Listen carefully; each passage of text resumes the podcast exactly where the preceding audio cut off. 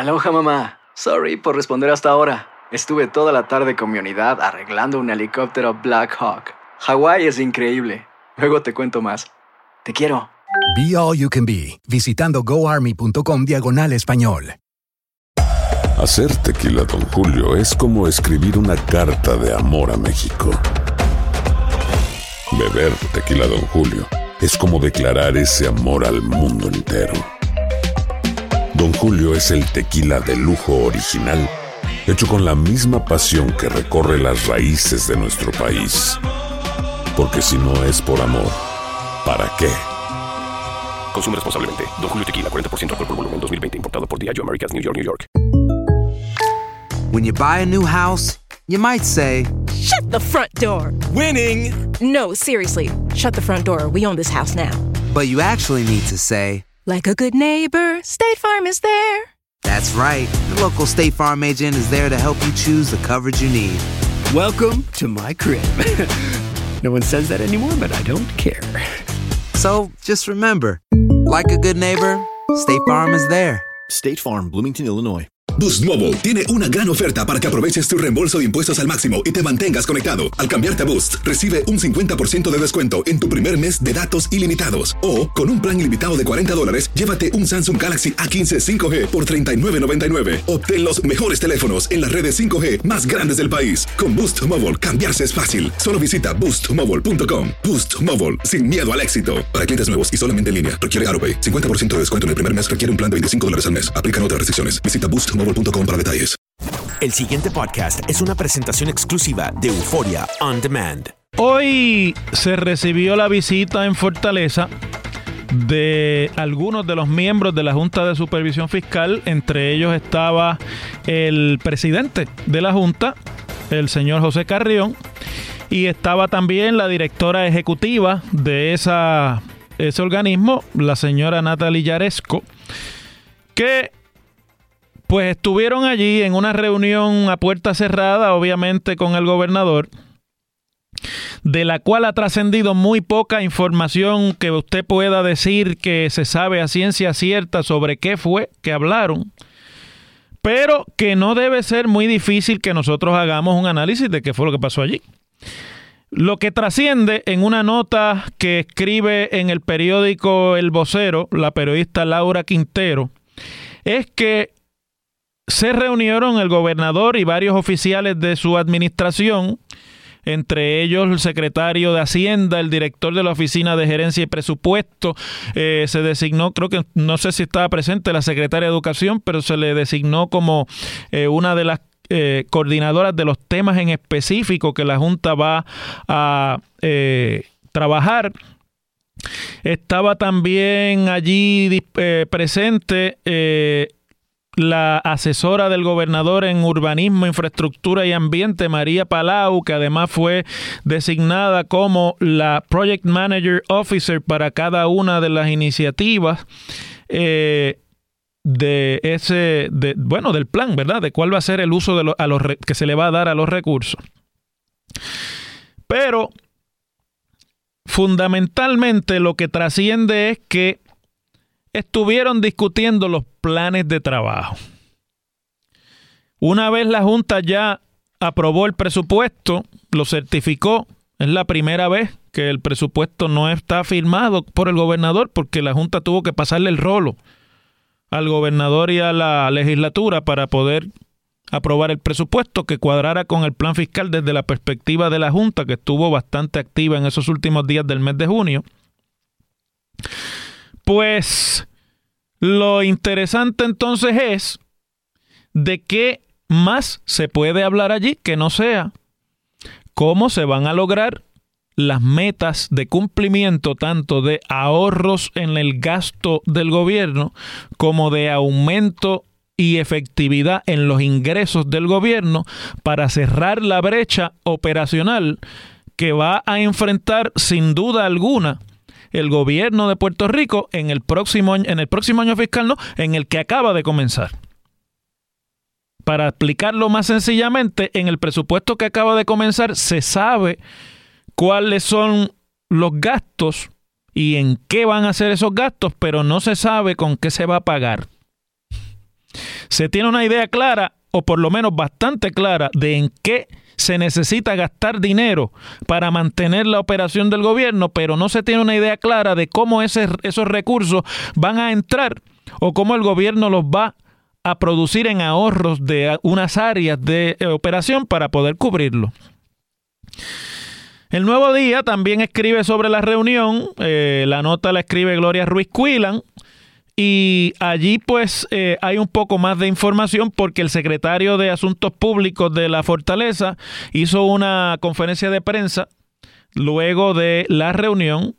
Eh, Ramón Rosario dijo fundamentalmente que el gobernador le presentó a los miembros de la Junta varias iniciativas que se están conduciendo a nivel de gobierno para cumplir con las métricas, o sea, los ahorros y los ingresos, y disposiciones del plan fiscal de Puerto Rico, y que entre ellas presentó lo que es la nueva iniciativa del Project Manager Officer o el gerente de proyectos para cada una de las iniciativas. Que María Palau, como ya dije, va a ser la Project Manager Officer para los proyectos que tienen que ver con el ambiente y demás y con la infraestructura en sí. María Palau, eh, perdón, eh, Julia Kelleher la excelentemente bien pagada y sobre remunerada secretaria de educación va a ser la gerente sobre educación, que es donde más problemas va a haber con el gasto, porque es donde históricamente ha estado el problema de controlar los gastos del gobierno de Puerto Rico, una nómina enorme, una operación enorme y un sobregiro enorme también de una agencia que nunca ha podido poner en orden su finanza y allí estuvo también la secretaria asociada de la gobernación, Itza García, que uno se imagina que pues está a cargo de darle seguimiento a todas esas iniciativas. Dice Rosario que hay otras iniciativas de reestructuración que están trabajándose paralelamente en otras oficinas en salud, retiro, los procedimientos de reporting y la Junta y los acreedores, las iniciativas de un nuevo gobierno y la externalización de los servicios, o sea, la privatización. Y lo del nuevo gobierno es lo de eh, fundamentalmente la achicamiento, reestructuración, de la estructura administrativa y de agencias públicas que componen eso que nosotros llamamos el gobierno de Puerto Rico. Todo lo demás que se ha trascendido pues queda a la especulación porque pues no estamos no hay expresiones a ciencia cierta ni de los miembros de la junta ni de la propia fortaleza en términos de qué se detalladamente qué se discutió allí. Pero no ustedes y yo no tenemos que ser ingenuos y por lo tanto el análisis tiene que ir un poquito más allá de las expresiones que uno lee de a, base de lo que los oficiales del gobierno quieren que trascienda. Y ustedes y yo lo que tenemos que hacer para poder imaginarnos de qué se trató esa reunión y para poderlo especular, pero especularlo con cierta seguridad. No siempre especular es un ejercicio eh, absolutamente desinformado cuando usted tiene suficiente información, no solamente sobre cuáles son los problemas, sino cuál ha sido el comportamiento y la conducta de los actores involucrados en un asunto, usted puede especular con inteligencia que fue lo que allí se discutió. Por lo tanto, vamos a repasar brevemente.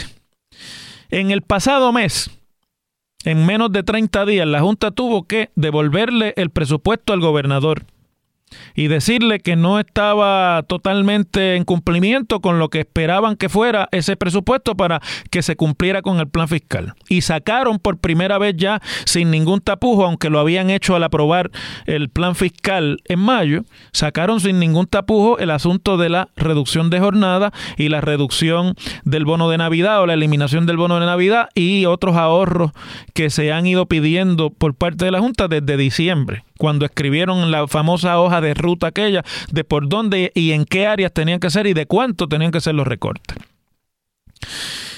El gobernador pataleteó, pero lo tuvo que devolver y, y mandar a la legislatura con los cambios que la Junta le hizo como la ley manda, la ley promesa. Entonces ahí cayó en manos de la legislatura, que fue el capítulo trágico de toda esta novela, porque la legislatura pues hizo lo que hacen las legislaturas, politizar el tema. Los legisladores son entes políticos igual que los del gobernador, pero dependen mucho de la presión pública y de la opinión pública y cuando sobre todo cuando el discurso es de austeridad, pues más todavía empezaron los ajustes y los eh, y las intentonas de coger un poquito de control y de mudar unos chavitos para aquí y para allá hasta que tuvieron que enviar el presupuesto a la Junta y la Junta le dijo, "No, eso no cumple, vamos para atrás otra vez." Y ahí vino todo el sacado de pecho aquel de que no vamos a cambiar nada y vamos para los tribunales y esto no puede ser, eso no se queda así y esto es un atropello. Pero la Junta al final dijo, bueno, mira, no tenemos tiempo para seguir bregando con ustedes, vamos para adelante. Aquí está el presupuesto, implementenlo. Esto es lo que nosotros le, vamos, le mandamos a ustedes que hagan. Y ahí volvieron nuevamente a sacar el fantasma de la reducción de jornada y de en el gobierno y de los recortes a beneficios como el bono de Navidad y otras cosas. Quedan sin tocarse, sin embargo, y es importante que lo mencionemos brevemente aquí, que no se le ha dado mucha importancia en la discusión pública. Número uno, el recorte a las pensiones del 10%, que la Junta ha estado insistiendo desde diciembre y que el gobernador en su mensaje de presupuesto no mencionó ni para una cosa ni para la otra, pero ahí está. Y el recorte en los beneficios de salud que hoy se toca brevemente en las expresiones que hace Fortaleza en el sentido de que están pues mirando otras áreas donde, donde también se van a tomar iniciativas. La reunión de hoy fue el lugar ya propiamente cara a cara donde la Junta le notificó al gobierno que van a implantar la reducción de jornada y la reducción de beneficios. Eso fue lo que realmente pasó allí. ¿Saben por qué yo les digo eso? Esto no es una cosa que yo me la saco de la manga, ni yo tenía ningún espía en esa reunión. Lo que pasa es que para buen entendedor pocas palabras basta. Las expresiones oficiales de Fortaleza han sido, desde que se trascendió a la luz pública la reunión, que el gobernador estuvo allí en todo momento rechazando el recorte de la jornada laboral. Pues ya usted tiene ahí el tema. Y que el gobernador, según dice la prensa, que informa el secretario de, la, de Asuntos Públicos de Fortaleza, le hizo claro a la Junta que él no va a estar de acuerdo con el recorte de jornada laboral. Pues mire, eso quiere decir que ese fue el tema. Y la Junta no fue allí a cogerle pareceres al gobernador. La Junta quizás llena la línea y el blanco de diplomáticamente ir y visitarlo, reunirse, escucharlo, ver qué es lo que tiene en el panorama para tratar de ejecutar lo que dice el presupuesto y lo que dice el plan fiscal. Pero al final la Junta obviamente le tiene que advertir, porque esto no es un juego entre niños, esto es un juego entre adultos que vinieron a lo suyo. Le tienen que notificar, mire, esto es lo que va a pasar. Y estoy seguro que allí se habló hasta de fechas en que eso va a entrar en vigor, porque los supuestos de ingresos y de ahorros en el gobierno sobre los cuales está montado el plan fiscal son falsos. Esa es la realidad. Ni va a entrar ese dinero a las arcas del gobierno, a menos que el gobierno coja a los ciudadanos y los esquilme. ¿Usted sabe qué quiere decir esquilmarlos? Que les pase la navaja de tal manera que no quede prácticamente más que la segunda capa de la piel. O que a cada uno de nosotros, cuando pasemos por algunos puntos de cotejo en la isla, nos cojan y por, los, por las piernas y nos viren patas arriba y nos sacudan para que se caiga todo el dinero que puedan llevar en los bolsillos. Y de esa forma el gobierno conseguir el dinero que tiene que ajustar para que en septiembre o antes los números del plan se cumplan. Todo lo demás, queridos amigas y amigos que me ven a través de Facebook Live de WKQ 580 o que me escuchan por el 580M, por el 1420AM o por el 600 AM allá en Mayagüez o por Euforia, que por todos esos lados tiene usted la oportunidad de escuchar este análisis. Todo lo demás que se diga alrededor de la reunión de hoy, eso es frosting. O si lo quieren términos un poco más técnicos y físicos, es estática que se le mete al, al sonido, ruido, alrededor. Como cuando usted está tratando de escuchar una transmisión por una onda radial y pasa por un lugar donde hay estática y se le interfiere el, el, sonido con ruido y usted puede ser que sea muy fuerte o puede ser que sea menos fuerte, pero eso le distrae a usted del contenido original del sonido. Eso es lo que hay. Porque en política es una estrategia cuando las cosas se ponen difíciles en el discurso público, crear ruido y estática alrededor para ver si la atención se diluye en diferentes frentes de acción y así las malas noticias caen más suaves. Pero esa es la realidad de lo que pasó allí hoy. La Junta politely, porque estos son gente muy, todos son muy educados y tienen una preparación académica y un roce social, como diría, eh, ¿quién era que decía eso del roce social? Era doña Ana Santiesteban. Yo creo que era, no, no recuerdo bien, pero yo creo que era Ana Santiesteban la que hablaba de roce social. Esta gente tiene mucho roce social. Saben cómo decir las cosas. Saben cómo embarrarlas de manera que cuando usted se las trague, pasen más suave, pero son igual de fuertes. Y esa es la realidad de lo que va a pasar en los próximos meses y usted no tenga la menor duda de que eso es lo que hoy allí pasó. De una vez el gobernador hace su intento de presentarle a la Junta que él está en control, que tiene unos gerentes por áreas de eh, donde se necesitan los ahorros del plan y demás. Y la Junta pues con mucho gusto lo atiende porque pues hay que organizar el trabajo. Pero realmente, trascendiendo que la reunión fue solicitada por la propia Junta ayer en la noche, esa gente no fue allí a escuchar planes. Esa gente fue allí a decir los planes y a mandarlos. Vamos a no engañarnos más en Puerto Rico porque por culpa de estar tratando de esconder las realidades, este es el país. Decía don Roberto Sánchez Vilella, y con esto termino este segmentito. Don Roberto Sánchez Vilella una vez me dijo a mí, cuando yo lo fui a entrevistar para mi tesis doctoral, ha llovido un poquito, pero no tanto, que Puerto Rico tenía un problema de eufemismos. Él estaba retirado de la política hacía mucho tiempo y había pasado toda su vida aquella en la que había estado más directamente involucrado con los asuntos de gobierno, pero sabía mucho de eso quizás era el que más sabía de cómo realmente funciona el gobierno, pero también de cómo funciona este país. Decía don Roberto que el problema, el problema de Puerto Rico eran los eufemismos. ¿Qué quiere decir el, el chiquitear y cambiarle el impacto a las cosas para que parezca más simpático? Porque es un asunto nuestro de no caer mal. Y don Roberto decía que al que estaba tuberculoso en Puerto Rico le decían delicado y al que estaba loco le decían nervioso. Así me dijo. Y yo era un muchacho como de 18 o 19 años y me quedé impactado porque nunca se me olvidan esas palabras, tenía razón. Nos hemos dedicado a los eufemismos por tanto tiempo que cuando nos dicen la verdad no la podemos aguantar. Y por eso, pues toda la estática. Pero al final, esa gente fue allí a cantarle las 40. Las cosas como son. El pasado podcast fue una presentación exclusiva de Euphoria On Demand. Para escuchar otros episodios de este y otros podcasts, visítanos en euphoriaondemand.com. Aloha mamá. Sorry por responder hasta ahora. Estuve toda la tarde con mi unidad arreglando un helicóptero Black Hawk. Hawái es increíble. Luego te cuento más. Te quiero. Be All You Can Be, visitando goarmy.com diagonal español.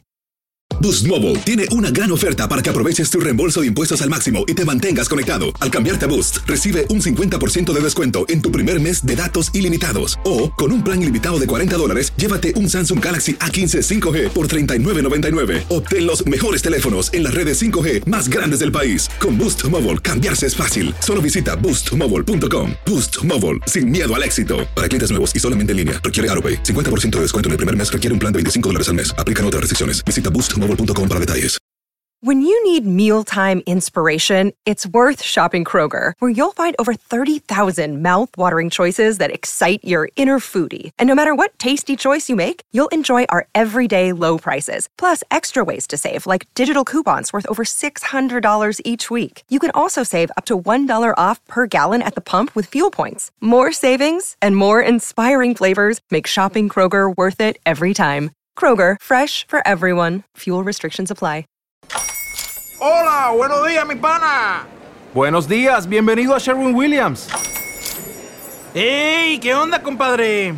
¿Qué onda? Ya tengo lista la pintura que ordenaste en el ProPlus app. Con más de 6.000 representantes en nuestras tiendas listos para atenderte en tu idioma y beneficios para contratistas que encontrarás en aliadopro.com. En Sherwin Williams somos el aliado del PRO.